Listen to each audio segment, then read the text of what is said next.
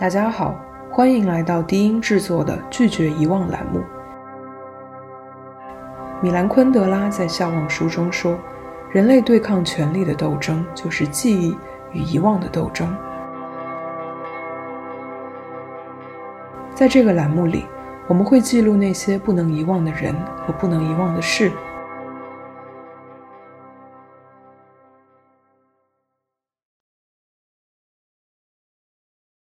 今天我们要谈的这位是疫苗安全倡导者和健康权利捍卫者何方美。二零一八年，何方美的女儿接种了甲肝、麻腮风和百百破疫苗之后，患神经系统疾病而瘫痪。此后，何方美开始要求追究责任和赔偿，并参与创立了疫苗维权组织“疫苗宝宝之家”。由于一系列上访和维权活动，她多次被警方拘留和关押。二零二一年二月，他被关押在精神病院期间，生下了小女儿。今天我们请到两位嘉宾来跟我们谈一谈他们所了解的何方美的故事。一位是杨占清，一位是 Mina。先请两位嘉宾跟大家打个招呼吧。Hello，大家好，我是 Mina。呃，大家好，我是杨占清。好的，欢迎两位。那能不能先请两位分别做个自我介绍？以及介绍你们是怎么跟何方美认识的，好吧？大家好，我是 Mina。啊，我一直都是比较关注维权群体以及啊中国的各种人权状况。啊，这一段时间呢，对何方美这个案件是比较关注，所以就来参加了这个博客。啊，我是杨占清，我在呃零八年开始就全职做公益，我主要是在做公共健康卫生领域的反歧视。然后，比如说乙肝歧视呀、艾滋歧视呀，因为公共健康可能涉及到很多方面。后来发现疫苗这个问题非常突出，因为我发现有很多受害者群体，他们有微信群，然后在网上经常发帖，但是很少有律师啊或者公益机构去给他们指导。我应该是在我忘一二年还是一三年开始介入这个。疫苗受害者群体，在一八年的时候，我在那个微信群里面看到那个王美，她在群里面，她当时好像发了一个公民什么那样的图片，她自己写个公民，然后举个牌子。当时我都感觉很奇怪，因为我和疫苗受害者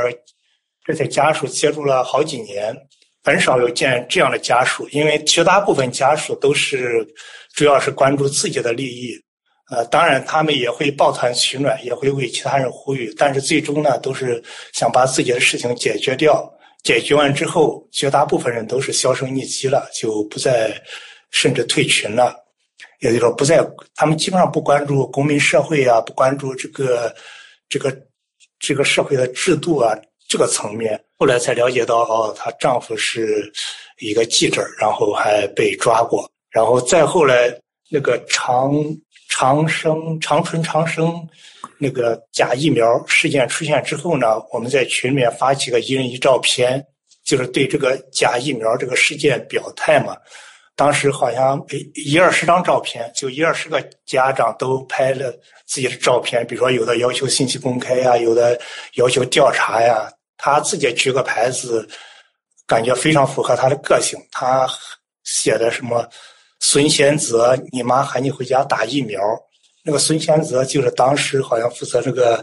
负责呃疫苗的一个领导，他之前是负责这个奶粉啊什么三鹿奶粉出事儿他下台之后，后来又管疫苗。他当时就写个这样的口号，我就觉得他是一个非常个性的人。呃，然后后来他这张照片是被那个媒体采用作为一个报道的封面。当然，媒体没有报道这个事件，报道其他事件采用了他的照片。就从那之后，我就跟他认识，并且感觉他是明显和其他疫苗受害者不一样的，他是有一定的公民意识。当然，我是作为一个公益从业者，我们对这些受害者群体进行法律援助啊，进行维权指导，我们不去依据他。有没有公民意识去决定帮不帮他？只要他需要，我们都去帮助。当然，这样的人是我最喜欢，也多给他提供帮助的人，或者更喜欢和他交流的人。很形象、很鲜明的何方美这么一个形象。因为我自己跟他也只是在呃网上就关注他，没有对他有这么详细的了解。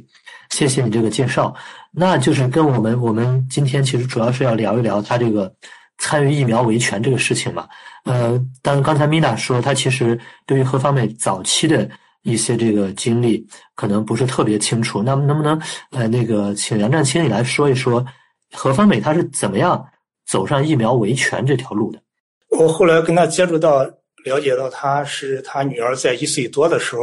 呃，接种疫苗，接种疫苗一个月之后就突然发高烧，然后后来先在他们当地医院，然后没办法，当地医院治不好，后来又说去北京，到北京诊断说是病毒性急性脊髓炎，然后四肢瘫痪，最初就四肢瘫痪。一直在医院里住着，到后来才慢慢康复。康复几年之后，才稍微能走路啊，或者能自我行动。但是他这个治疗费啊、康复费，那就是个无底洞。好像在住院期间，在北京住院的时候，他就怀疑和这个疫苗有关系，因为他小孩以前是走路啊、跑什么都没问题。以前三鹿奶粉维权那个赵赵连海，当时在北京接待他。呃，因为他可以，他以前都见过他那个小孩就非常健康，然后当时可能怀疑是疫苗问题，后来在网上一查，呃，不仅仅他一个受害者，有很多受害者，所以他就更加怀疑是疫苗问题。当然，这个是自己也不是医生，然后因因为中国的法律规定呢，这些医院的医生不能够去诊断疫苗相关的问题，也不能下结论，所以医生也不可能给他说。他没办法，他只能说去通过维权，然后去反映自己的遭遇，来让政府去调查这个事情。当然，和其他受害者一样，基本上维权是没有进展。他后来就想着去北京，一方面给小孩看病，一方面去，比如说信访局啊、卫卫卫健委啊这些单位去反映情况。呃，基本上也是怎么说呢？呃，没有多大的进展。我我在网上看到说，他这个他女儿接种疫苗之后生这个病是在二零一八年，对吧？对，一八年好像三月。你刚才说到就是呃比较概括的说了一下，说他说这个医院又不能给你出示这么一个诊断结果，就证明这个孩子是呃一定是疫苗事故造成的，所以他就开始走上访维权这条路。就如果你了解的话，是不是可以稍微详细的说一下呢？包括就这个过程中。中国是不是有相关的法律依据可以就是允许他这样去做这样的疫苗事故维权的？中国它也有一些规定，但这些规定呢，基本上都是不利于受害者，所以导致像他和其他受害者一样，就是常年维权，然后呃中间有一定的进展，但是进展都非常小，包括他。当地政府也是给了一定的，用政府的名义就是人道援助，就是给他小孩看病，嗯，康复用的。但是这点费用是远远不够正常的治疗康复的，所以他们就等于常年在维权。呃，比如说在规定上，它有这个疫苗这个异常反应鉴定办法，还有那个中国疫苗法、疫苗管理法，它这些都规定了。比如说，呃，如果疫苗在接种过程中出现这个异常反应了，可以去申请诊断。如果你对诊断结果不服，可以去申请鉴定。如果你在对鉴定结果不服，可以申请再鉴定。如果再不服，你也可以去起诉。呃，规定了等等这些方法。但是呢，所有的诊断鉴定，它都是呃这个医疗系统，比如说医学会。或者这个疾控中心由他们来控制的，医学会的专家，呃，这些诊断的调查的专家全是医学会搞一个专家库。那这些医学会它本身就是卫健委或者疾控部门，它的相当于他们成立的一个官方背景的一个组织，呃，所以就是说他们既做，你本来是要诊断他有问题，因为如果一旦诊断是异常反应，那政府都要赔钱的。所以就是说政府呢，他一方面去当裁判，一方面你要去要要让他赔钱，这就导致了十有八九他都不会承认是异常反应。本来这个异常反应这个规定就是非常苛刻的。比如说，他说你如果是疫苗质量的问题，它不属于异常反应；如果是接种规范，有很多受害者他是在他的小孩在学校上学的时候被偷偷接种了，家长的完全不知道，等到回来发高烧生病才知道他打了疫苗，这就是接种不规范。有的是，比如说接种的时候应当问他最近有没有发烧啊，有没有生病啊，有没有什么疾病潜伏期啊什么，但是这些医生都没问，直接就接种了。但是这些出问题了，它都不属于异常反应。也就异常反应，它有很多复杂的规定，呃，很多不属于异常反应。其实这样，它这个异常反应还是基本上不会给你认可。反正我接触的这些受害者，呃，百分之九十九的不会给你认定为异常反应，都说耦合。耦合呢，它就说是偶然出现的。这样的话，就政府就不用赔钱了。对，所以就导致这个受害者基本上是只要一摊上这个事。这基本上一辈子就无法安宁，啊，就常年在维权的路上。听你刚才这么介绍，我我可不可以这么理解？就是中国的这个，我们把它广义上叫做疫苗事故，但是造成这种事故的原因其实非常多，对吧？就是光是所谓的我们可能普遍以为的这个什么疫苗质量问题，包括你刚刚说的孩子在学校这个什么悄悄的都打了，医生也没有问你是不是最近生病或者发烧，这种实际上会不会说，说不定你。做过这样的一个提前调查，说这个孩子最近不适合打，那他给他不打，可能也可以避免一些情况，对不对？对，因为因为很多，特别是早期，现在稍微好一点。早期的很多很多那个都是在学校统一打的，家长都不知道。新冠期间，一些一些新冠疫苗也是在学校，因为那个时候可能也算是政治任务，所以又导致出现一批。家长不知道的情况下就注射了疫苗，对，这几年稍微好一点，像这样的事件少一些。包括以前领那个糖丸，嗯，糖丸都是，呃，小孩在学校就吃了糖丸，就小儿麻痹的糖丸，然后剩的带回家，呃，要付，他带回家家长才知道。然后小孩呢，本来没有小儿麻痹，他吃了预防小儿麻痹的糖丸之后，过一个月半个月开始小儿麻痹了。啊，即使这样的情况下，他仍然仍然说和疫苗无关系。对受害者来说，他不了解这很多的规定，所以他出现问题之后呢，他们也不管是异常反应、耦合反应，或者说你接种不规范，或者疫苗质量，就像中国出现那么多假疫苗、问题疫苗事件，但是从来没有说这些问题疫苗，那受害者是哪些？因为他不承认有受害者，所以。真正的受害者出现之后，他也不知道什么原因，哪怕他知道了，可能是接种不规范，但他一般还是去要去申请诊断鉴定啊，因为他也不知道走其他的程序。所以我认识到的大部分受害者家属，其实就是包括何方美，呃，好多都是一股脑的，反正都是去，呃，反正我就先投诉，去说我有这个事情。然后甚至在申请诊断的鉴定的时候，他就说：“哦，你们打疫苗的时候没有告知我，呃，有没有问我有没有发烧，没有让我签知情同意书。其实这就是明显就是接种不规范，但是他们可能也会写上，呃，就类似于这种，其实就是这一块是非常混乱的。混乱的根本的原因就是政府在这一块一方面信息不透明，一方面很少有这方面的法律教育宣传。”所以导致很多人不知道，对稀里糊涂的，呃，受害了，稀里糊涂的去维权。说起这个新冠疫苗，我印象中当时看到网上，其实包括我认识的一些人说，这个不论大人小孩啊，好像都有出现什么急性白血病这种情况。我不知道这是不是真的，但是像你说的，这个医院也不会给你出具这样的鉴定证明。但确实当时看到很多类似这样的情况，这也是。我们想做这个跟疫苗事故和这个疫苗事故维权有关这期节目的一个原因，因为这些年来，我们就不说远的，光是这个从二零一零年以来这十多年，这个新闻报道过的都已经看到好多起这样的这样的事情了。听你刚这么一介绍，我觉得比我原来所了解的更加的触目惊心啊！这个就是去维权的时候就把你当这个什么维维稳对象给你抓起来是吧？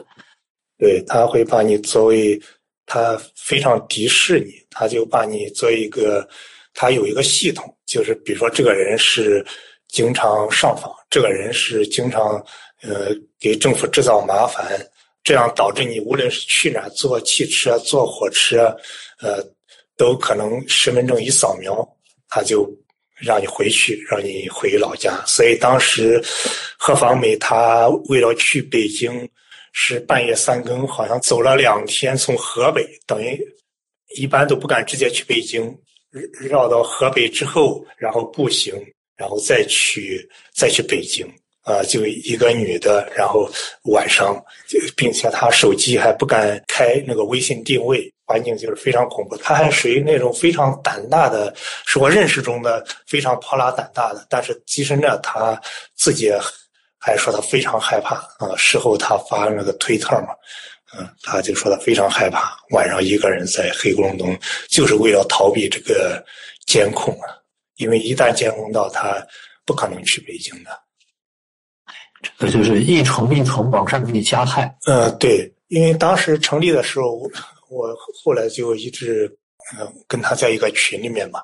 因为当时是在一八年那个长春长生那个疫苗造假那个事件曝光了。曝光了很多疫苗受害者，就非常生气，因为这是少有的，呃，政府他曝光这个问题。因为过去呢，他反正都不承认疫苗有问题，也不承认你注射的呃程序有问题，呃，也不承认异常反应，嗯，所以经常都是所有的责任都推脱了。这次政府他曝光这个，说他生产记录造假，并且是常年造假。所以很多疫苗受害者都在网上借此来，呃，声声讨这个假疫苗，呃，去说自己的亲身经历。但是呢，当局呢，他还是和以前一样，呃，一方面给他们打电话施压，要求他们删帖；一方面呢，政府他很多官媒他就出很多报道，找一些专家来论证，说这些受害者都是和疫苗没有关系的。这就导致一个官方的这个逻辑就是。虽然有疫苗造假，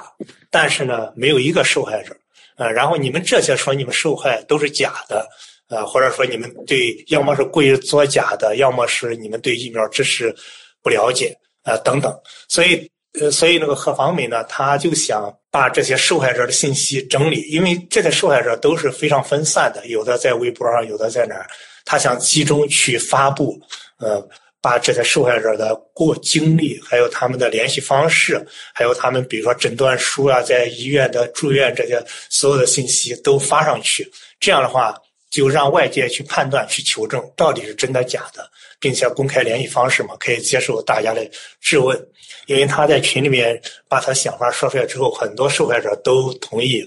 然后，因为以前就有一些受害者信息，所以他们呃。很快就整理了一百多份，哈一百五十多份那个受害儿童的信息，然后他就说就成立个疫苗宝宝之家，因为这些很多都是是都是小孩儿，说成立个疫苗宝宝之家以后就长期去做这个事情啊，不是说光把这一百五十个公开之后就算了，以后。继续收集，所以他当时在推特上也发发了他成立成立这个疫苗宝宝之家，然后公开了他的手机方式，说受害者都可以跟他联系，把资料传给他，只要你同意的情况下，他都去公开。嗯，他在推特刚发布后第二天，他当时在北京住，那个当时他。租房的那个派出所就给他打电话，问是不是疫苗宝宝之家他发起的，然后威胁他你要合法维权，其实就是说你有可能是违法的。但是他说他所有的行为都是合法的，嗯，因为你政府不相信，甚至派人去污蔑他们，让他自己去来证明嘛。对，这个算是疫苗宝宝之家成立的背景和他最初的想法。但是他后来呢，他就做了很多不仅仅是呃问题曝光的事情，他还关注一些热点事件呢，向政府问责，还有参与这些呃立法，比如说呼吁这些疫苗，呃疫苗问题疫苗的呃受害者权益保障，呃，比如在那个疫苗管理法，还有后来出现那个呃疫苗那个强制保险管理办法。这些出台的时候都是搞了一个网上公开征求法律建议嘛，然后他就动员其他的受害者一起去提交这些建议。也就是说，他做的事情，很多受害者家长是支持的，因为这件事情是很少有人去带头去做的，因为带头呢就意味着风险，所以没有人去张罗。然后他去做，很多受害者支持的，但是呢。呃，何方美他是维权比较高调，比如说他会发推特，把自己的经历，呃，把自己女儿的经历，呃，还有官方怎么对待他的，都所有的过程全部发推特上。很多人是不敢发推特的。然后另外呢，他就像之前我说，他说什么，呃，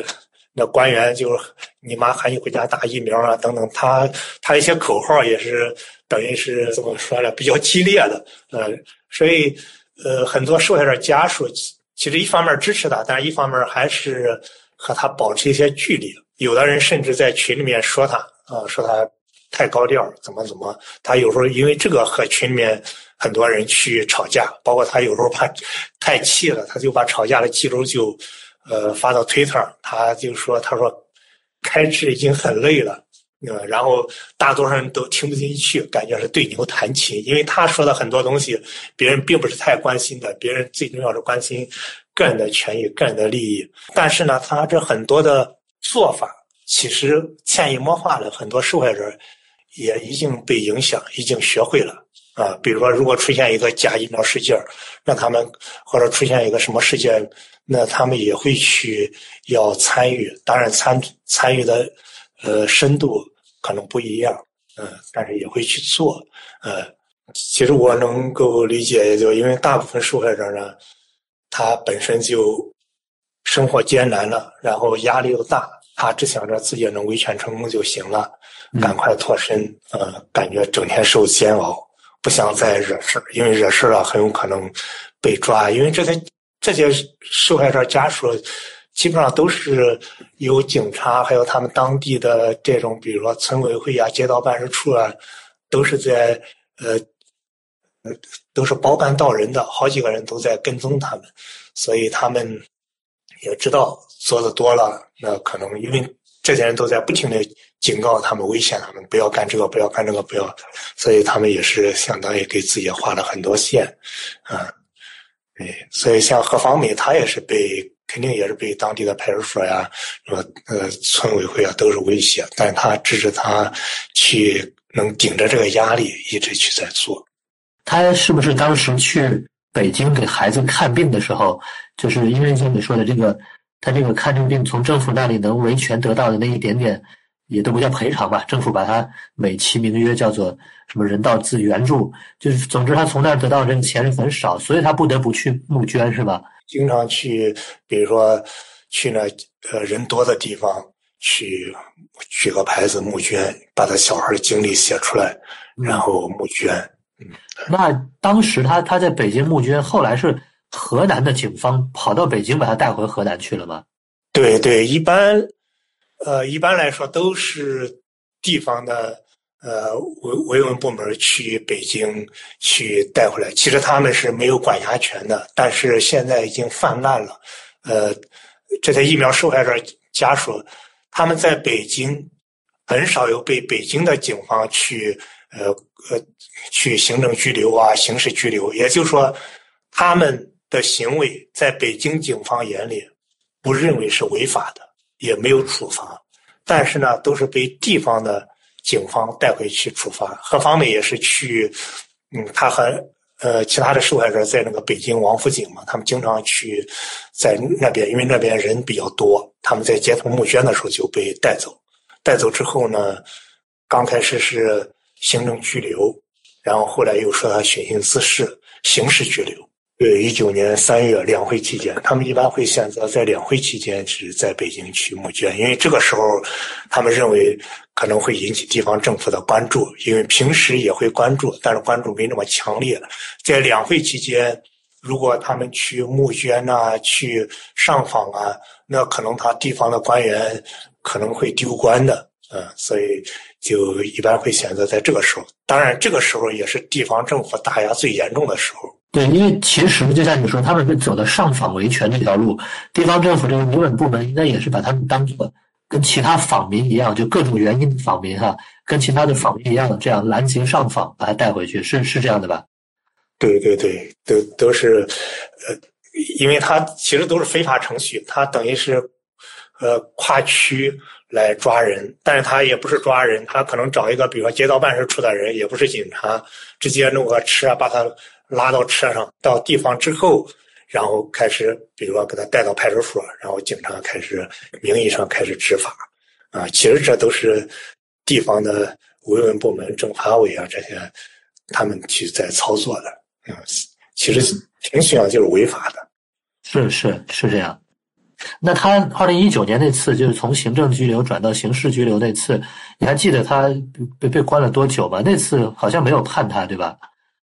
对，那次还是比较幸运的。呃，最初关了十五天，然后后来是三月份，呃，说他刑事拘留，拘留之后呢就被转到看守所，转到看守所。到十一月份开庭审理，然后到第二年元月份，他那个检察机关才撤销那个指控嘛。撤销指控，因为他当时的指控其实就是非常怎么说呢？指控的内容就是非常荒谬啊，比如说他什么在在他们县的卫计委说工作人员的良心被狗吃了，说这是侮辱工作人员，呃，怎么怎么，然后说他在去拉横幅募捐。这是寻衅滋事，呃呃等等，就类似于这些理由，还说他在推特上发布内容也是寻衅滋事，呃，可能当地呃当地觉得这些理由比较荒谬。另外，他的遭遇，呃，地方上我所知道的一些地方的警察还是有些同情，觉得他他本来都够难了，你这样迫害他。嗯，所以也算是，因为当时哦，对，当时还是有律师介入去帮他辩护，嗯，所以算是比较幸运。对，释放之后呢，因为他不服嘛，因为白白的被关押这么长时间，所以他就要求国家赔偿，然后呃，但是政府也不给他赔偿，他就去去等于继续去到各个部门去投诉上访，嗯，然后各个部门又继续。重复之前的步骤，等于对他骚扰啊、监控、拦截，对。明白。他后来是在二零二零年的十月份，其实那个时候是疫情，虽然疫情期间，对吧？他去带孩子泼墨。那从他这个二零二零年初元月份被放出来之后，他到处去这个要求维权。从这个时间到他泼墨期间，他还有在比如说去过北京给孩子看病吗？还是说那个时候他孩子的病情已经在好转了？因为我记得在节目一开始你说他其实虽然可能花了很多钱，但他孩子的病情后来是有好转，他是可以逐渐正常走路了。这情况我可以说一下吧，因为可能嗯，我我我了解一些他现在的情况。对，疫苗自残的这个女儿呢，其实是没有办法走路的。一直到现在是都没有办法走路的，嗯，包括她的这个呃四肢的话啊，双手也都是有残障的，就是也没有办法正正常的什么握笔、喝水等等，是可以扶着那个床边走一下，对，所以嗯，他当时的情况是挺严重，就没有通过说呃这种康复啊能够有一个好的效果，再加上。嗯，这几年当中，呃，这个孩子呢，他其实一直是在精神病医院，所以就是说，其实也是错过了很关键的一些康复的时机，所以这个我觉得非常的残酷。对，呃，也许有时候就是我会想到说，他如果这几年有好的康复的话，看能不能，嗯。有一个好转，但是对他这几年也没有跟家人在一起生活，所以他的状况来讲的话，我觉得其实是挺悲惨的。就是他短短的这种几年的生活当中，啊，先是疫苗自残，然后是跟着妈妈坐坐牢，不能跟家人在一起，所以我也很难想象他这样的一个童年。他其实是当时有过一些呃。调查或者是说想鉴定的，但是呢，当时在二零一八年，关于小孩子打疫苗啊，新疆他这边的一个调查的话，他说是耦合症，跟很多这些调查的结果是一样的，因为很多这种疫苗自残的，嗯，受害者的话，他呃，往往的结论就是说不是一场反应，是耦合症，所以当时何方美。我在推特上看到他对这个结果是非常不满不满意的，因为这个结论的话，仅仅是说，嗯，他们通过列举那个疫苗本身批次没有问题，所以得出了这个结论，说是耦合症，但是它其实是缺乏一些呃医医学或者论证的这个过程的，嗯。然后的话，在二零二零年的时候，他们其实是想去北京鉴定的，嗯，最后我也是看到他的那个推特有发到说，好像是北京的鉴定机构受到了一些影响，啊，就说鉴定不了了，就把所有的鉴定材料还给他们了。所以说，其实这个疫苗自残的孩子的话，他其实也是没有通过这个呃司法鉴定的。嗯，这个我觉得也是挺阻碍了他们的一个呃维权。当然，这个维维权从制度上是都是挺难的啊。你无无论是以什么方式，可能前前者他们想从政府拿到一些行政上的嗯补偿，或者后者的话，他想通过鉴定看是哪个环节出了问题，是是。疫苗的问题，还是说医院接种机构的这些问问题？但是现在的话，这些东西就是，嗯，不是很清楚，对于它的因果关系也没有，也没有一个科学上的鉴定，所以的话，对它很多是以上访或者跟政府谈的这种方式，嗯，但是这种效果其实并不是很很好。对，确实是，他本来他的小孩，他在出来之后就呃。二零年初从看守所被无罪释放之后呢，呃，他的小孩等于是慢慢就康复比较明显嘛，因为最初说扶着只能走一两步，后来扶着都能走几十步，一二十步啊，多少步？他当时也在发推特上，他都哭了，他都说看到小孩一点点康复，呃，等于比过去好一些，他都感觉很激动。呃，但是你看，短短几个月，他十月份又被抓了。小孩正在需要康复，正在需要大人去照顾的时候，如果能够好好照顾，那他可能会康复的更快。呃，但是突然等于他夫妻两个都被抓，那等于小孩如果是送送到像这福利院呢，或者其他部门，肯定没有人像爸爸妈妈那么去去照照顾他。那等于是就是刚才妮娜说那个最佳的康复期又错过了。对，这个对小孩伤害是非常大的。对，而且他还不是这种的儿童福利院，他是精神病院。这个这也是我我想问你的，就是他是二零二零年十月份那个时候，那什么什么原因，他要带着这个就身体本身就有这个疾病的小孩子，而且他自己还怀着孕，对吧？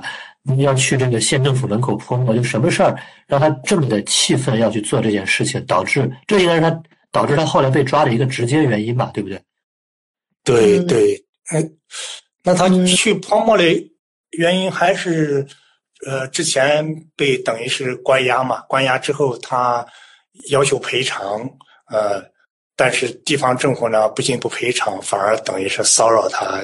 监控他。他后来后来也都说，呃，还去北京，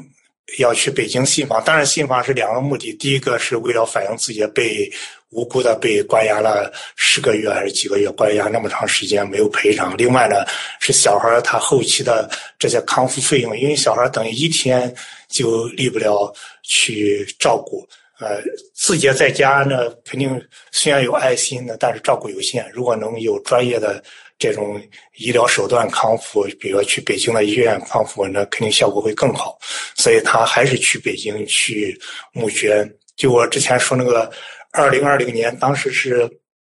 疫情疫情期间的两会，五月份，因为那个时候两会延期了嘛，在五月份开，所以他当时五月份的时候去北京，就是从绕到绕到河北外省，然后步行呃十几公里，然后去到北京都是走那小村庄，就是为了怕被发现。呃，当然到北京也没有什么结果，啊，后来就回来。对对，这个事件的处理不满，然后又加上他因为这个维权，其实非常影响他日常的生活。因为我看他在二零二零年七月份，也就是他被抓之前的三个月吧，他其实想带孩子们去秦皇岛旅游，结果呢，他拖家带口的把孩子都带着，嗯，然后刷身刷身份证上火车的时候，哎，结果不让他去，然后被抓走了。所以这个就是一个非常，就是你在生活中你维权也不行，你生活也不行，你看病也也有阻碍，都不行。所以我觉得一个家庭，特别是有这种残障的孩子的话，嗯，他其实也非常的在一种非常压抑跟困难的这种环境下，对。所以我觉得这个也是为什么。方美他会用泼墨这个行为来表达他自己在这么多压力下的一个呃心情吧，是一个这种的表达跟诉求，包括他的不不满，想对正义的这些呼吁。哎，谢谢米奶这个补充。听你们这么讲，我觉得，哎，我就想起这个就叫做把人往绝路上逼啊，忍无可忍了，对不对？难怪他会去做这么一个激烈的一个一个事情。那他做了这件事儿之后，就很快就被抓进关了，关到精神病院里面。这件事情我我一直有点不太理解，就是你看他之前被刑事拘留是在看守所嘛，那他他这次把他关精神病院了，而且是不是两个孩子现在还在精神病院？这个你们知道是怎么回事吗？这个呢是他呃，二零二零年嗯十月二号的时候，他当时在。辉县市政府门口泼墨，泼完之后呢，他其实被拘留了十天，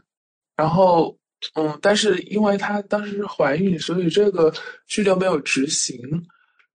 嗯，然后十月九号的时候，他自己也还嗯继续声明说还是要泼墨，嗯，然后警察就通过后面流传出来的一些文书的话，我们才了解到。他就当天被监视居住了，所以呢，这个精神病医院是他当时被监视居住的一个地址。呃，说是精神病医院，它其实就是一个什么康复中心、精神病医院、老人院，就这些的一个呃综综合的一个地啊地方吧。所以其实那里的环境也是非常的差。嗯，你你刚才说的监视居住是不是指的这个指定居所监视居住？啊，是的。啊，对，这就是一个很恐怖的事儿了。是的，所以他后来相当于是我们知道他在这个精神病院期间生下了小女儿。对对对，他是在应该是在二零二一年的二三月份生下他的小女儿，但是呢，这个事情呢非常就是说让人觉得匪夷所思的，嗯，就在于说他被监视居住后。然后何方美的家属是没有他的信息的，他他们也没有接到呃法律的通知，就相当于这个人蒸发了一样。知道他其实那个时候被监视居住是二二年的时候了，等于说二零二零年的十月到二二年的那个中旬吧，应该是五五六月。嗯，家人才有他的这个消息。其中的话，经历了这么久啊，他他的姐姐多次的去河南辉县寻找他，啊，都寻找不到他，所以给人的感受就是好好的一个人，就是连同孩子一起全部消失了。嗯，这样。然后我想补充的是，其实是她的丈夫的话，也是在她被监视居住后。啊，几天吧，应该是二零二零年的十月中旬，也被刑刑拘了。他最后是以寻衅滋事以及重婚罪被判了五年的有期徒刑。他现在在焦作监狱在服刑。嗯，所以说这个也能解释说，呃，他们夫妻俩同时都消失了，也也没有个音信，孩子也不见了。所以我感觉这个个案在，嗯，跟过往有非常非常多的不同，就在于说，他他真的是地方一个作恶的一个很很极致的一个表现啊。过往的话，我觉得，呃，可能对于妇女儿童啊，特别是对于怀孕的这些妇女，包括她还带着一个残障的孩子，对，嗯，还还是会考虑这些情况。但是在这个个案当中，我就发现说，他们受到的这个打压是更严重的。对，是很多维权个案当中，就是可能是前所未有的。嗯，是的，这个我我我唯一能想起来有点类似的，可能是王藏和王立琴他们的那个案子，但那个我觉得也没有对孩子狠到这种程度，对吧？但是他们的四个孩子，嗯，我通过了解，其实是跟老人在一起生活，对对吧？那至少还是他们在跟家人在一起。这四个孩子可能。嗯，也也经就是还是相对嗯健全的，对，但当然精神上肯定是受受到了很多这种侵害，但是至少是他父母就是说坐牢的这几年的话，他们能够跟家人在一起生活，他这也是一个嗯相对好的状况，就是相对于我们这个案子来来讲相相对好，对对，那呃，Mina 就是我知道那个何方美。他这个二零二零年被捕之后，就像你刚刚说的，其实很长时间，有差不多接近一年半时间是没有消息。那后来在二零二二年重新有消息之后，你应该是比较多的关注他的现在的这个状况，包括他们孩子的事情，对吧？就是这些零零星星的信息，呃，虽然可能很片段很少，你可以稍微给我们说一下，比如说他的孩子。嗯，是是是，他跟李欣之间有三个孩子，嗯。等于说，这三个孩子现在都没有跟家人在一起生活。嗯，二零二零年十月九号，何方美被监视居住之后呢，他其实同时，嗯，跟他的这个残障的女儿，嗯，包括他后来在监视居住的场场所去，嗯，生生产了最小的这个女女孩，他们等于说，他跟两个孩子。嗯，其实是一一直关在一一起，嗯，直到二零二二年的三月，然后他才被转到看守所，因为三月份他这个案子也是第一次开庭，嗯，但是呢，他转去了看守所，这两个孩子还在精神病医院，一直到现在，这两个孩子还是在，然后呢，家属这边也不能去探望，嗯，因为警警察也不允许。嗯家属也带不走孩孩子，所以说这个案件当中的这种人道的灾难是非常的多。然后那个大孩子呢，他其实是在上小学，对，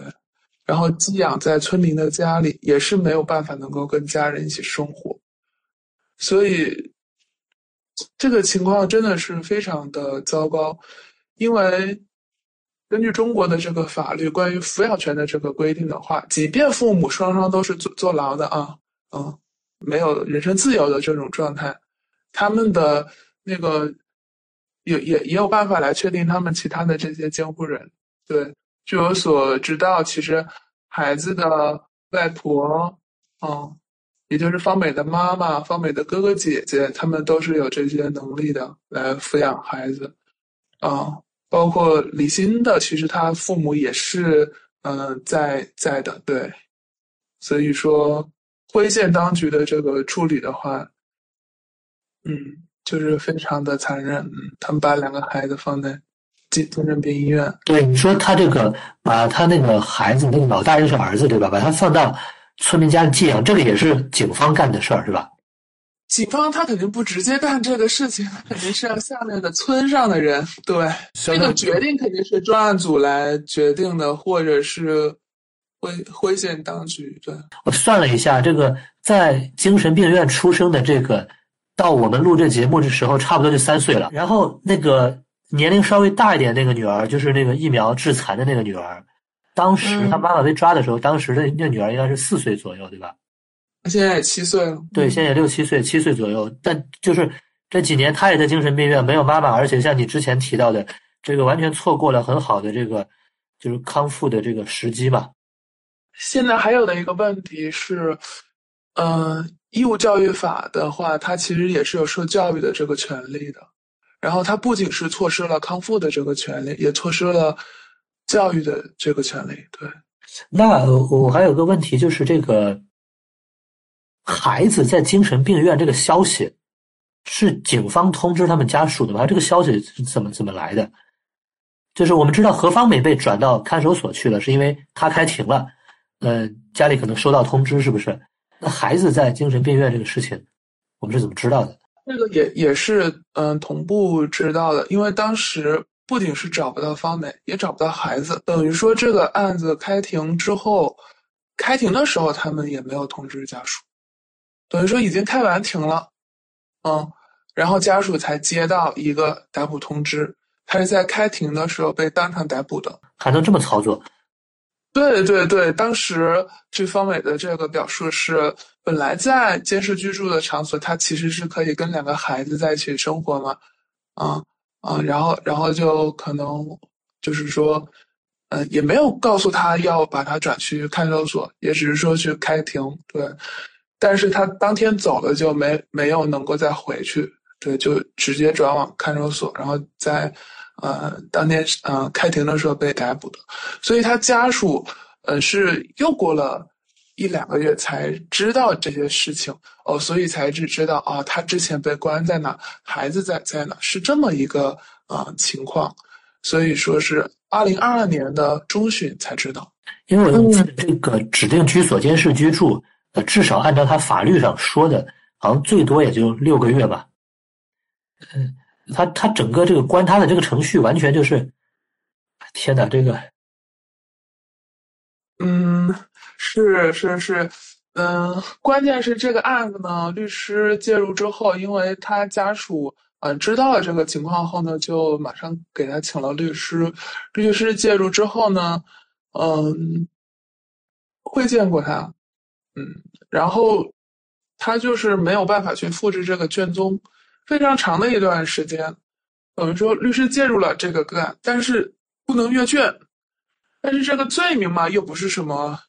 不能阅卷，或者说是需要一些审审批才能的去什么会会见阅卷的这些罪名，对，所以说他其实他法律上的权利是没有得到保障的，因为据我所知的话，他的律师一直是想争取第二次的再开庭，因为对于他们第一次开庭的很多。呃，证据跟事实都觉得有非常大的问题，但是这个案件二零二二年三月开过庭，到现在，啊，现在已经二零二四月了，都快两年了。他第一审他没判，对，他也不再开庭，又没有个又没有一个结果，所以这个情况的话，我们觉得也是一个超期的积压。对，律师过了很久，啊，近。前几个月应该才阅到卷，阅到卷之后呢，就是，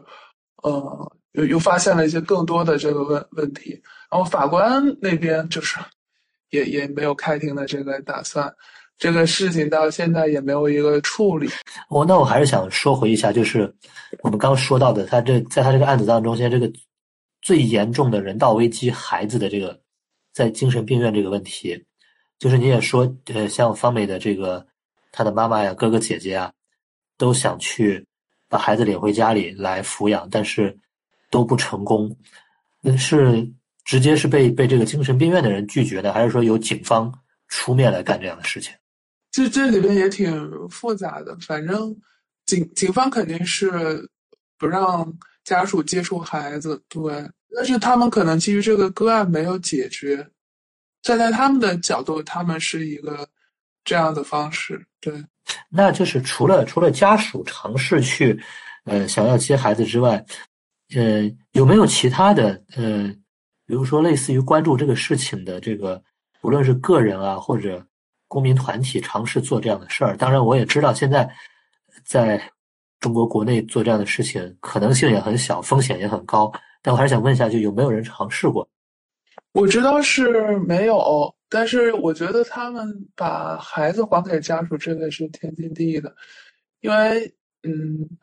方就是方美跟李欣虽然在嗯看守所和监狱啊，但是他们其实并没有失去这个监护权，他们只是暂时的这个没有办法履行监护的这个职职责啊，所以说政政府在根据这个民法典的这个规定的话，嗯，我觉得也不应该把这个监护的职职责硬抢过来，对。所以说这个这个东西的话，家属可能还是觉得想去协商或者想尽快的接回孩子，但是又没有一个好的途径和方法。他们很多次的联系会线各个部门，就是到处碰壁，四处的推诿，每个部门都说这个不关自己的事儿。嗯，方美的姐姐去了会线很多次，每一次都是碰一鼻子灰。也接回不了孩子，他其实为接回孩子都做了挺多的一些准备的，对。哦，最近也出了个事儿，好像是哎，呃，上个月还是反正近近期吧，辉县就跑去了方美的大哥那里，因为嗯，方美这个事情主要是他姐姐比较嗯关心他，嗯，常跑去辉县，嗯，他。哥哥什么在打工，可能管的就少一点。然后哥哥跟妈妈在一起居住，然后辉县的那些呃人呢，就跑到他哥哥所在的地方浙江，啊，就跟他妈妈说说什么李欣马上要出来了啊，这当然是一种哄骗的话啊，他他离那个刑满还有相当长的时间，嗯。说让老人签一个放弃抚养权的这个嗯东西，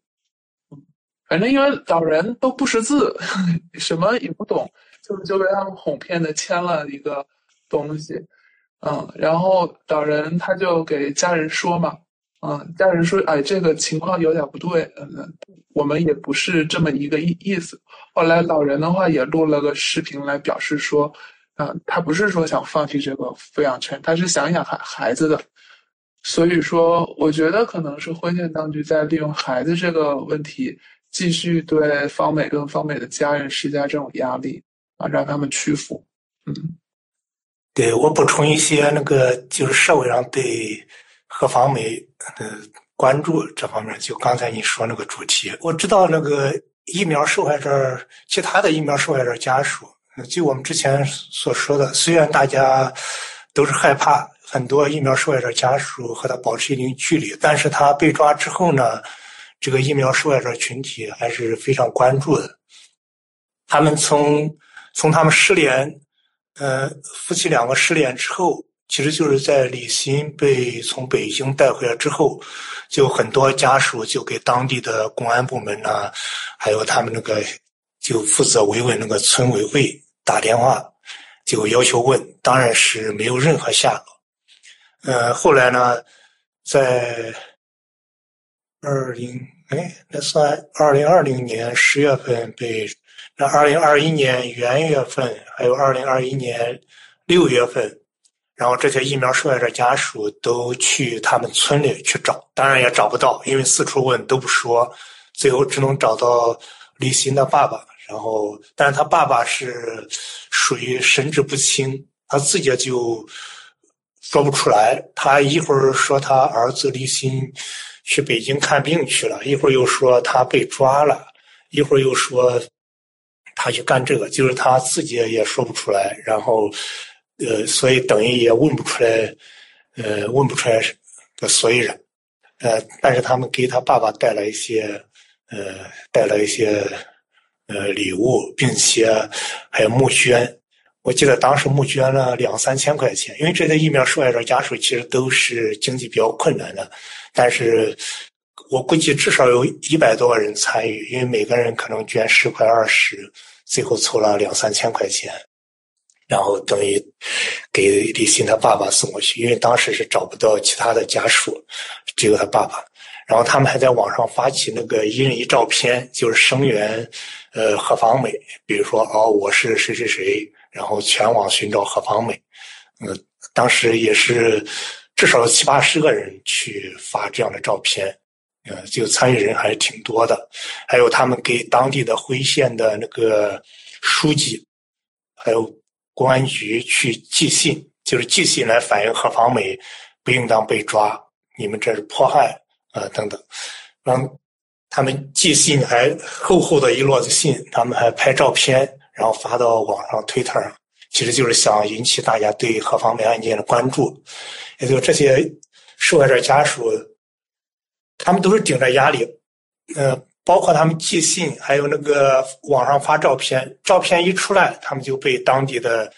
警方威胁要删掉。然后还有那个两次去何方美他们家里去探望的那个河南的一个受害者家属，他等于刚一出发，还没有到何方美那个村子里，他们老家派出所就给他打电话，说不让他去，让他回来。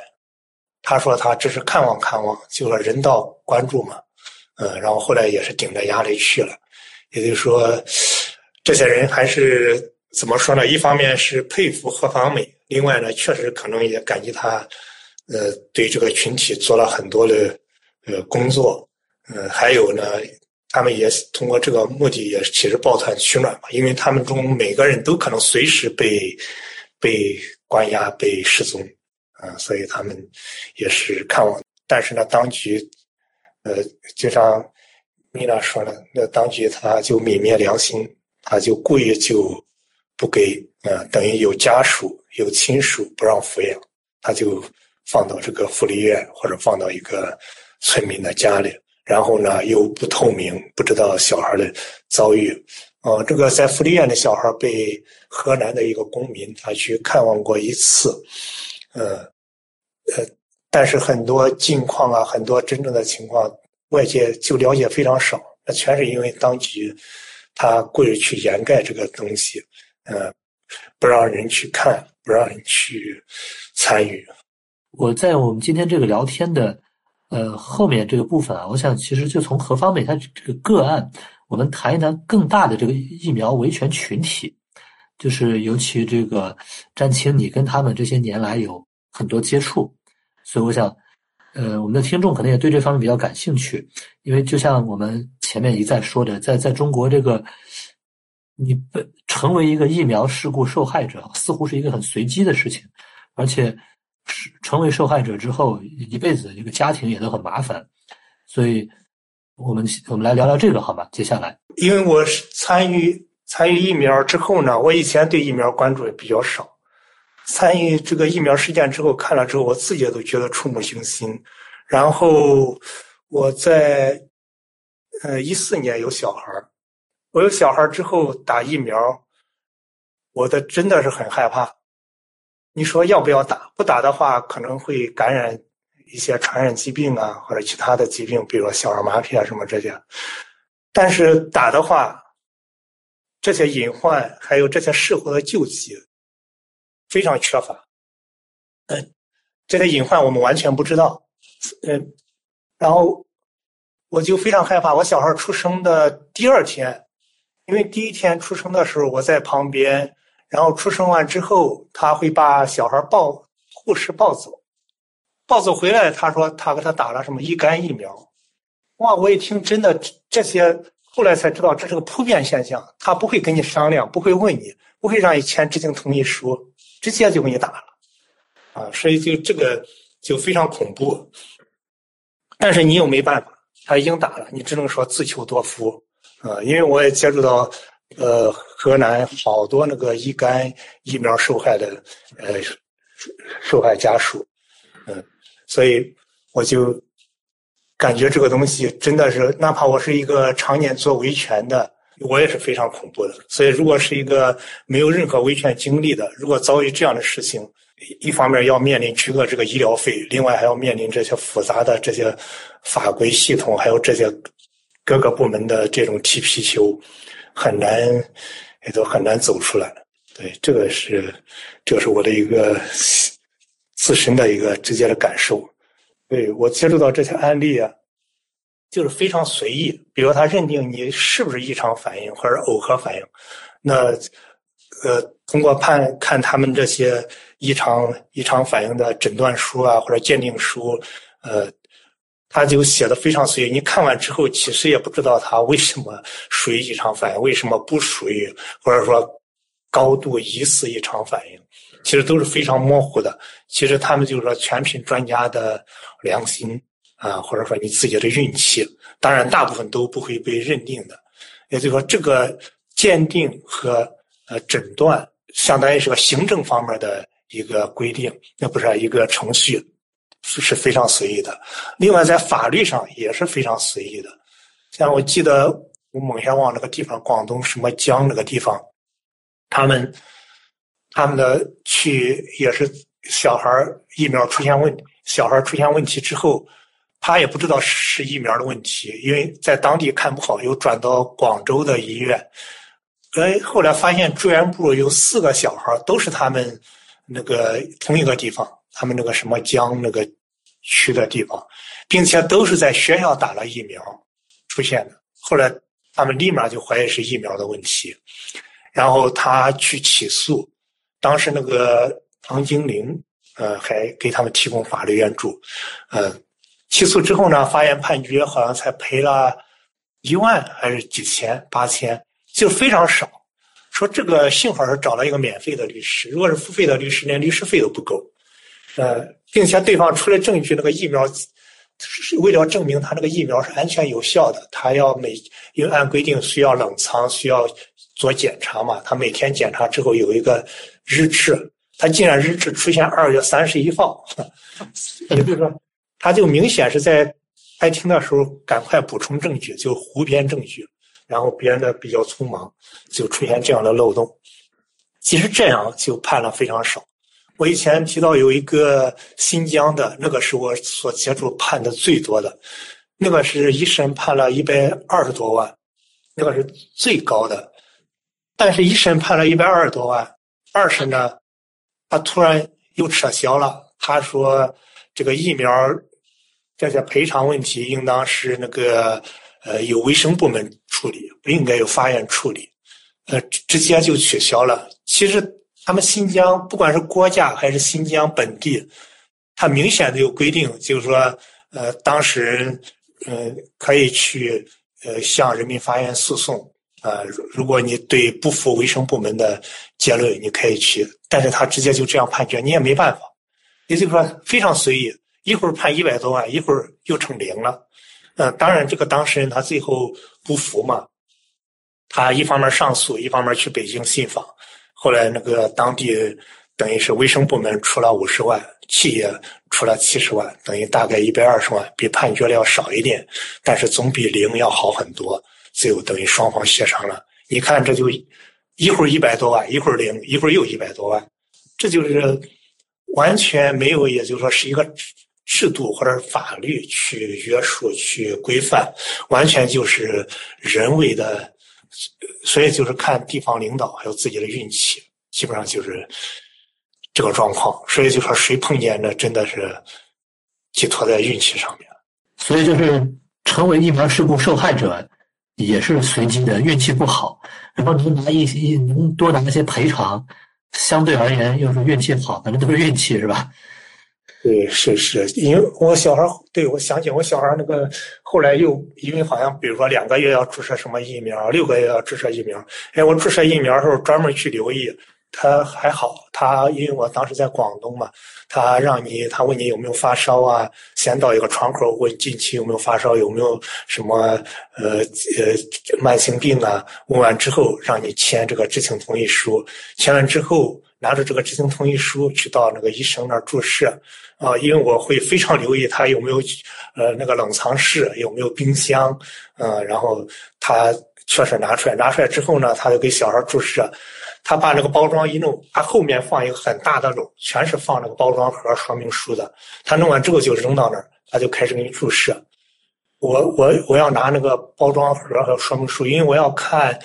呃，它上面有没有什么副作用。举个例子，如果他注射这个乙肝疫苗，它的副作用有可能是瘫痪，有可能是四肢无力。那我小孩将来四肢无力，我就可以去来说。另外，我要看这个批次啊，如果将来曝光这个批次有问题，那我也可以做。这些都是应当给消费者或者主动去给的，但是他不给我问他要，他竟然不给，说这个都不能给的。我说为什么？我说你难道还要拿着包装盒再利用吗？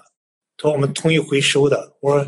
我说这个虽然是我没花钱，但是政府掏的钱，政府给我弄的，算是我的产品，等于是去跟他交涉讲了很多，他说那给你给你吧，他很不耐烦的给我，等于我是唯一一个每次去注射去收集这些，呃，收集这个目的就是我非常担心的，因为我不知道，因为你完全没有任何，呃，因为这个异常反应呢，它就是本身就是双方没有任何责任，也不是质量问题，那它可能就出现了，是吧？听你这么说，就是这个疫苗维权群体他面临的一大堆的这个。困难，尤其你刚刚说的，就没有没有一个什么法律制度可依，大家都只只能去走这个上访维权，结果怎么样也不知道。还有像就是包括这个疫苗注射的这些部门，他 可能觉得你还是个很麻烦的人，对吧？就大家大家都没事儿，就你多事儿。对他们，大部分受害者都是没有证据的。为什么没证据？因为就习惯了，比如说。人人家没让他签知情同意书，他也去打了，或者是小孩偷偷打了，或者是说他当时疫苗的批次他也不知道，导致最后对方随便编一个批次，啊，他也不知道这个批次是不是真的，因为有人有细心的人，他发现杭州的有一个，呃，他发现他小孩那个批次，那个批次是试验用品，并不允许投放到市场，等于是莫名其妙的，他小孩成了试验用品。如果是试验用品的话，也可以注射，但是又有很多复杂的程序要签订，但是他们完全没有签。那个家长也是比较细心的，所以他当时他还保留这个批次。如果绝大部分家长都是没有这个意识的，所以这就是到后期的维权更难，本来就难。然后你手头什么证据都没有，然后你只是怀疑和这个疫苗有关，那对方可以说，我觉得你这个怀疑是假的，没有关系。所以就出现这个扯皮非常严重。我们可不可以认为说，如果一个人他在给孩子和或者自己的去打疫苗前，他已经有了一些关于，比如说疫苗事故，或者说在中国你去一些地方注注射疫苗的这个流程不够规范，他有这样的基本信息的话，他就会像你一样，就专门留意这些事儿，对吧？但是大部分人实际上是没有这样的知识的吧？他没有这样的信息，没有这样的知识，所以这也就是为什么。你说你前些年你们在做这个相关工作的时候，有一部分就是要去给大家普及这方面的知识，是不是？对，包括我们还当时还还倡议给那个教育部门，因为因为早几年我刚介入的时候，发现很多是在学校集体注射的，所以当时给教育部门要求他们在学校要做这方面教育，等于让小孩家长都知道。那这样的话，一旦学校和一些医疗部门搞活动。去注射疫苗，那那学生他都知道了，我可以说不，或者老师他也说不。有时候老师他也不希望出现这样的事但是他也不懂，他觉得搞这个活动那就搞吧，那就注射吧，也是好事儿，呃，对，所以就很多人是不了解，所以我们当时也是希望这个多普及这方面的知识，政府多宣传，但是政府对这方面是根本不是在意的。明白，他在这个疫苗基础知识教育这块不做，但是遇到了这个疫苗事故维权者，他这个态度和处理方法又很很野蛮、很凶悍，是不是？对他等于是因为都不向地方承担这个责任。对对，那据你了解，就是这个他们对待疫苗维权和上访的群体啊，跟他们对待其他类型的这个维权上访的会有不一样吗？还是说差不多呀？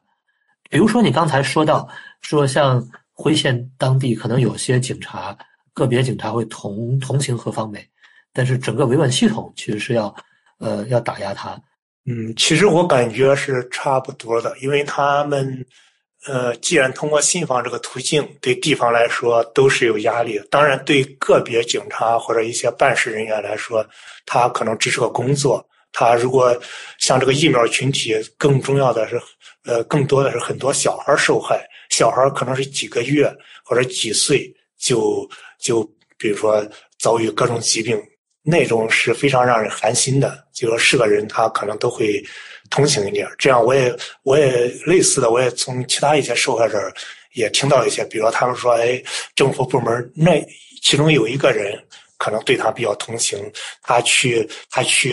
呃投诉什么之后，呃，有的有的官员可能会。拳打脚踢他，呃，或者辱骂他，但是他离开了，有一个人主动走出来，小声问他，问他情况，然后表示同情，对，会会有这样人。也就如果说真的和其他上访群体区别，我觉得可能他们更多的是带着小孩去维权，包括他们去北京募捐或者去卫健委，好多是带着小孩。一方面呢是让大家看到真真切切的感受到我的小孩，你看就是这样了，我的小孩就这样的遭遇。另外呢，呃，他们也有一个呃。经验就是说，带着小孩的话，一般不会对他们进行暴力，比如说拳打脚踢，或者或者说是呃直接把他们抓起来，一般是去劝他们，相对好一点。小孩也相当于一个呃保护自己的一个呃身份，嗯，当然这对小孩的创伤啊什么，这可能是另外一个话题，嗯。这就是他们带着小孩就相对稍微好一点，这是稍微好点。另外，疫苗群体上访，因为一个小孩他受伤，呃，受害，父母都有责任，父母都应当去维权的，都应当去讨说法。但是绝大部分都是女性去维权，啊，一方面可能就说说母爱，当然父爱也有，呃，一方面这是别人的说法，就母爱。另外呢，在我看来呢，呃。可能我自己分析的原因，一方面，他们遭遇这种巨大的变故，需要很大的经济负担，一般至少要一个人去工作。一般现实中，男性他可能有一个比较好的工作，收入高一点，所以就这个男性可能去继续工作、打工赚钱，多干几份工作。然后这个女的，然后带着小孩，主要是去在各个医院看病，然后看病的期间去街头募捐呐，去投诉举报啊、信访啊。去做这些，所以女性去维权，然后解放人员，解放人员一般是对男性动暴力的几率大一点，对女性相对少一点。对，可能如果是真的说区别，可能就这点区别，但整体上还是，也就是说该解放的解放，该打压的打压。明白，明白。谢谢谢你这个这个分享。那这么看来啊，就像你刚刚说，尤其是。带着小孩子，因为确实小孩子疫苗的事故的受害者嘛，带着小孩子去这个信访或者募捐，根据我们的经验上，对吧？根据大家的经验，或者从这个常理上讲，好像这个拦拦访的人，或者说警察对他们下狠手的概率就比较小。可是你看，就这样一对比之下，就更更能体现出何方美这个个案上他们的这个凶狠程度啊。之前他们。他们说，嗯，何芳美怀孕了，可能过两天就出来了。我当时也是这样想的，嗯，但是想不到真的是长期积压，然后最后竟然还要去刑刑事指控，去起诉他，想给他判刑。也就这个是包括在疫苗群体里面也是很少的。也就我知道的疫苗的这些对这些家属的报复，受害者。能够判三年以上的，呃，近期有一个河北的判五年，其他的大部分都是一年，并且这一年呢，一般都是取保候审。我跟战青有不一样的看法啊，因因为可能这几年上上访判刑的这个我也接触的比较多，他是一般来讲判个一一年的都是几乎都很少的。对，如果对于一个人多年上访的。呃，像是一个结账打引号的啊，像是一个总体的清算，它其实还是挺重的，对，啊，你觉得三年是重了？他现在我感觉都是三年起，对。哦，那可能，那如果这样的话，那可能就是疫苗这个群体和其他信访群体的一个区别，因为我在二零一二一三年的时候，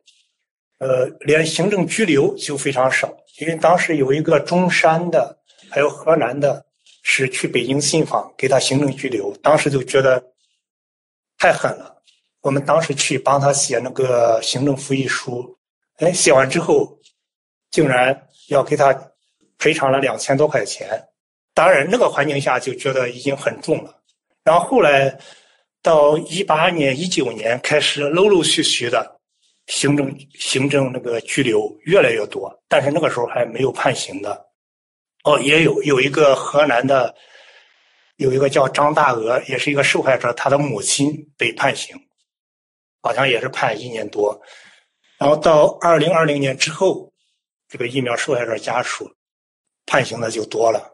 包括最近的新冠的呃受害者家属，他他是收集了一千多份，就你之前说那个打完疫苗之后可能有血液疾病啊、白血病，都怀疑和疫苗相关系，他收集了一千多份这样的受害者，然后又去北京信访，当局也是给他判了一年，但是也是取保候审。也就这是我所知道的这些疫苗的，呃，受害家属，就他的整体趋势是在逐步打压严重。对他们这个打压的这个严酷程度，其实也是跟现在中国整个这个空间的就进越来越逼仄，也是同步进进行的吧？对吧？对，因为因为这些受害者家属被抓之后呢，他的小孩都是。呃呃，那个新冠这个是小孩他已经死亡了，这个是不一样。当然，即使死亡，他当局还是跟他协商，比如说让他以后不闹了，你要再要个小孩我们也可以支持你再要个小孩等等，不不要。也就是说，他可能还是稍微有一点那个同情，要么你要出去，呃，要么你签个同意书，你不要闹了，我给你判一年缓刑，呃，你就好好给小孩看病啊。那我可以放你，你如果不认罪、不同意，那可能就要判实刑，就要到监狱里面服刑。呃，他大部分是这样安排的，所以导致很多是缓刑。缓刑其实背后的原因就是他家人要看病，或者说他最近刚丧亲，小孩都已经死了，你还要这样对待他大人，他可能就会稍微手软点。那可能妮娜说那个对其他的信访者，那可能就手段更更狠，直接去做。啊，直接去，比如说判实刑，判三年、五年、七年，对。但是像何方美丽心这个判的这么重，就很少，或者量刑这么重，就在疫苗群体比较少。嗯，其实就是就是刚才的说啊，咱们讲到这个，呃，疫苗的救济途径，好多人选择了这个上访。其实我个人就不是。很能觉得这真的是一个很好的方式，但是我也很理解大家上访的这个，呃，呃行为。可能因为也确实没有什么其他的办法，因为就就其这个根本的问题，其实是在于这个疫苗，嗯，赔偿的整套的机制的这个问题。它这个制度的话，在中国是非常的不完善。其实刚才提到的疫苗管理法，也仅仅是在二零一九年才开始正式实施，啊，包括它，嗯，同年配套实施了一个，嗯，修订了一个药品管理法，嗯，所以所以说才稍微说比过去可能严格了一点点，但是呢，对于打疫苗这个事情来讲，它落到每一个人的身上，它其实不管你是不是底层的打工的城乡中中产，这个我觉得就是个概率的问题。所以说，它这个救济的话，我觉得也可能是很多听众嗯很很关注的。嗯，这种救济制度呢，一般来讲可以有两种，第一种是这个行政的补偿，这就相当于说。呃，怎么通俗一点讲呢？就相当于说，你的异常反应，就是说接种后的这个异常反应啊。我我首先把这个异常反应讲一下。它法律上的这个异常反应，它其实指的是一个合格的疫疫苗，它在实施规范的接种过程当中，或者接种之后，它造成的这个被接种者的这个身身体机能的这些损损害，然后。各方他都没有错的一种药物的不良反应，啊，它其实是一个正常的，那就是这个异常反应，它其实就是由疫苗本身的这个危害造成的，它总有一定的比例在人群当中是肯定会发生的，所以我觉得它是每一个人都必须要关心、必须要面对的这个问题，啊，但是你发生了后你怎么办呢？你如如果能够鉴定为这个异常反应的话，那那么才能适用国家的这个呃行政的补偿的这个机制啊。在何完美这个案件当中，哎，他就调查的结论是什么？耦合症，嗯，所以我相信这个呃异常反应的这个认定的话，也是呃一个疫苗维权的非常的一个重点，嗯，也是难点。因为我们普通的人其实没有这么些医学知识，包括在疫苗接种的过程当中，没有很强的一个维权的意识，说我把那个呃盒子保存好啊，然后签知情同意书，然后了解这个疫疫苗它的一个什么呃不良症的一个概率或者等等。哦，我觉得普通的老百姓可能就基于对。呃，政府的一个相呃相信，特别是在免疫规划内的那种免费的疫苗的话，大家可能就乖乖的去打了，也许是你自自费的一些呃疫苗，啊，你你可能更关心说，哎，你跟我打的是不是呃正规的，或或者说它是哪的，可以等等，啊，所以我觉得是人们需要提高这个意识来，啊，那除了这个。很少人可能能被鉴定为它就是由于这个药品的不良反应造成的，它它是个正常的啊，你才能有呃国家的这个行政的补补偿。其他的情况你都得走那个民事赔偿的这个途径。那你走民民民事赔偿的这个途径的话，你就得参考民法典啊以及相关的这个司法解释啊，看是什么问问题，是这个。产品责任的问题，还是医疗损害的责任纠纠纷？是这是这个疫苗的厂家他本身做产品做的不好，还是医疗单位在给你接种的过程当中，哎，它不规范，或者说是运输的过程当中啊有有什么瑕疵啊？这里边可能出现问题的这个点，我觉得还是挺多的。所以这对于一个一般的呃这个老百姓来讲的话，他其实很很难有这个专业知识，包括也不一定能有这个经济能能力啊，去去分辨这些东西啊，因为这些你走这些维权的途径，它其实是呃非常困难的，包括证据的取得，包括你事后去做这个司法鉴鉴定啊，这两种救济的机制的话，其实都挺难走的，嗯。甚至是有一些，呃，受害者他可能想通过民事的这些起诉的话，来来寻求一些赔偿，哎，但是他可能之前的这个呃行政的这个补偿的话，又又给了他一些阻碍，那人家就说，哎，这是这就是药品的不良反反应，嗯，这这是个正常的，你已经补偿过过了，我不用就给你赔，哦。这也是个问题，但是在现有的案例当中，其实法官还是比较依赖这个啊，就是这个疫疫苗的接种跟这个出现的损害当中的这个因果关系，这个鉴定，它比较依赖这个，所以这个鉴定是一个挺难的点。嗯，很多的受害者他其实没有办法突破，也就是没有办法在鉴定来突破。所以，你如果没有办法去证明这个因果关系的话，你走到司法途径，它也很难救济啊。这也是造成了很多的受害者哪条路都走不通。嗯，我就只有上访。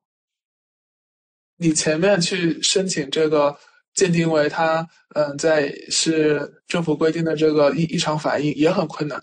啊。你你后来去做鉴鉴定。证证明是由谁的责任啊？过过失造成的这个打疫苗有问题，也很困困难。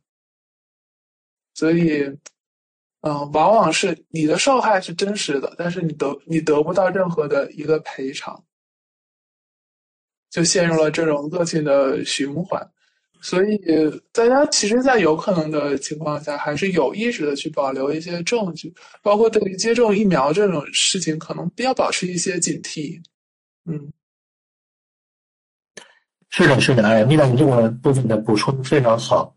这个也是，因为我们今天讨论了这么久，就是说的这个鉴定困难，然后这个其实尤其就是这个部分最困难，然后上访也基本上靠运气，没有结果。所以其实我们这个聊天聊到最后，就是想问问，根据你们的经验，这个普通人该怎么办？但刚刚其实你的这个补充基本上就是其实就是我要问的这个，就普通人该怎么办？对，但其实普通人我们能做的很少啊。就像你刚刚总结的，我们打疫苗的时候要多多留个心，对吧？像战青这样多留个心，呃，警惕一点，然后该保留的一些东西保留下来。哎，也是希望能有多一些人听到我们这个节目，大家去在在这个事情上上点心。嗯，是这样，但是我觉得这个可能还是一个很难，嗯，很很难完全避免的。嗯，因为疫苗的这个危害，它其实是一个科科学没有办法解决的问题，那就是在一定的人群比例当中会总总会有出现这些问题。那么这些人要怎么办？你要解决他的一些困难，所呃，所以何方美的这些倡导，我觉得都是挺挺有用的。他嗯，倡导建立一些疫苗的补偿机机制，先救治，再再赔偿，对等等，这都非常的好。对，但是他这种良好的倡导啊，就就成为了打压他的这种理由，我觉得是非常荒谬的。本来这解决这一部分出现。问题呃，说因因为疫疫苗这个受到身体侵害的，呃，这个人群的这些问题的话，就是政府的责任。嗯，我们的政府一直是这个不解决问题，要解决想解决问题的人嘛，这跟跟他的其他事情的逻辑其实是一样，对吧？对对对，所以回到何方美这个案子的话，他是。因为疫苗维权的事情，他，嗯，对，受受到了嗯多次的这种伤害，所以他家庭也现在是这么一个状况，嗯，我觉得是一个非常严重的人道灾难。其实也请大家能够多关注这个案子，嗯，无论是打电话还是去探望，哪怕没有探望到，呃，会给地方有压力的，因为他知道这个事情，呃，被关注。嗯，他肯定会想办法，哪怕他为了避免关注，如果探望的人多了，那他可能会释放这信息，或者说，比如说找个机会，真的让探望一下，或者怎么，呃，当然这只是猜测。我觉得这个能去能打电话，这些都不是坏事，呃，至少呃表示在关注。他小孩的遭遇，关注何方美的遭遇。另外，其实也是谴责这个当地就惨无人道，这么小的小孩，你让他离开监护人，还要对他父母这么去打击报复，这就是在放在全国来说，这个疫苗群体里面也是少有的。我想，我我们的听众如果听到我们这个我们今天的这个对话的话，就是如果。我们的听众有人原来不知道的话，有人听到这个，如果能做点什么，尽尽己所能做点什么。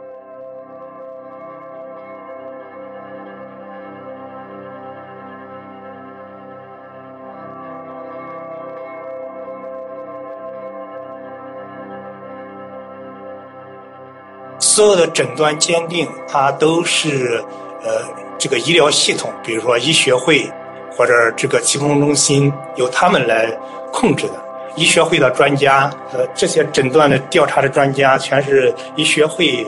搞一个专家库。那这些医学会它本身就是卫健委或者疾控部门，它的相当于他们成立的一个官方背景的一个组织，呃，所以就是说他们既做，你本来是要诊断他有问题，因为如果一旦诊断是异常反应，那政府都要赔钱的。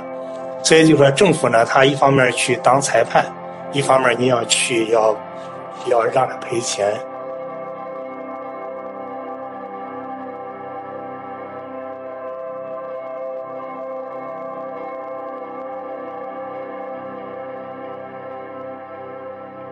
但是在现有的案例当中，其实法官还是比较依赖这个啊，就是这个疫疫苗的接种。跟这个出现的损害当中的这个因果关系，这个鉴定，它比较依赖这个，所以这个鉴定是一个挺难的点。嗯，很多的受害者他其实没有办法突破，也就是没有办法在鉴定来突破。所以你如果没有办法去证明这个因果关系的话，你走到司法途径，它也很难救济，啊，这也是造成了很多的受害者哪条路都走不通，嗯，我就只有上访。你前面去申请这个鉴定为他，嗯，在是政府规定的这个异异常反应也很困难，啊，你你后来去做鉴鉴定，证证明是由谁的责任啊过过失造成的这个打疫苗有问题也很困困难，所以，嗯，往往是你的受害是真实的，但是你得不到任何的一个赔偿。